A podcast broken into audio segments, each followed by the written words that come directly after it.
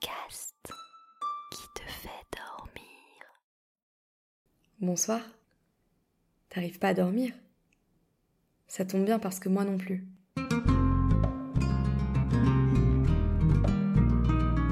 Narcoleptica est là pour qu'on règle tous les deux ce problème. Mon métier, c'est d'inventer des histoires, mais celles que je te raconte ici ont ceci de particulier que t'as le droit de t'endormir avant la fin. En fait, c'est même pour ça que je te les raconte.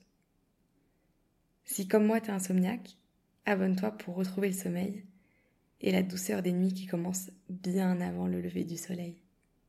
À très vite. Et bonne nuit.